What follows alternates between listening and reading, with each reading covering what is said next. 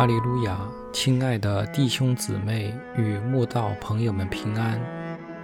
今天我们要分享的是《日夜流淌心中的甘泉》这本书中四月二十四日《黑夜里的蓝眼泪》这篇灵粮。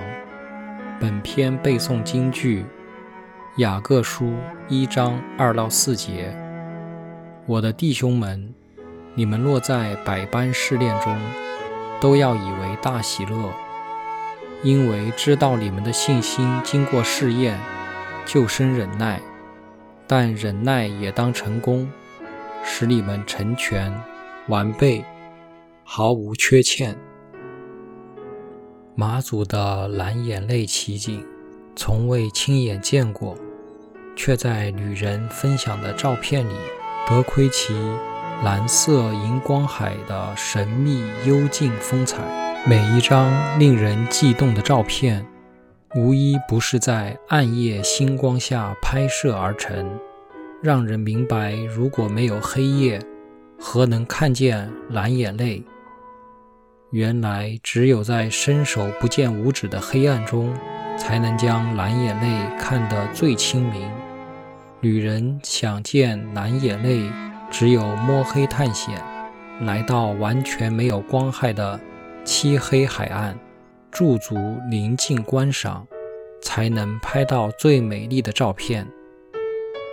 苦难与试炼所带给我们的益处，就像漆黑的暗夜之于蓝眼泪，所以只有黑夜的降临，才有蓝眼泪的存在，也只有患难的熬炼。才有坚定不移的信仰。神的儿女呀，我们落于百般的试炼中，都要以为大喜乐，因这试炼对于我们，就像黑夜至于众星，暗夜至于蓝眼泪。没有宁静的黑夜，何来显出天上繁星晶亮的光芒？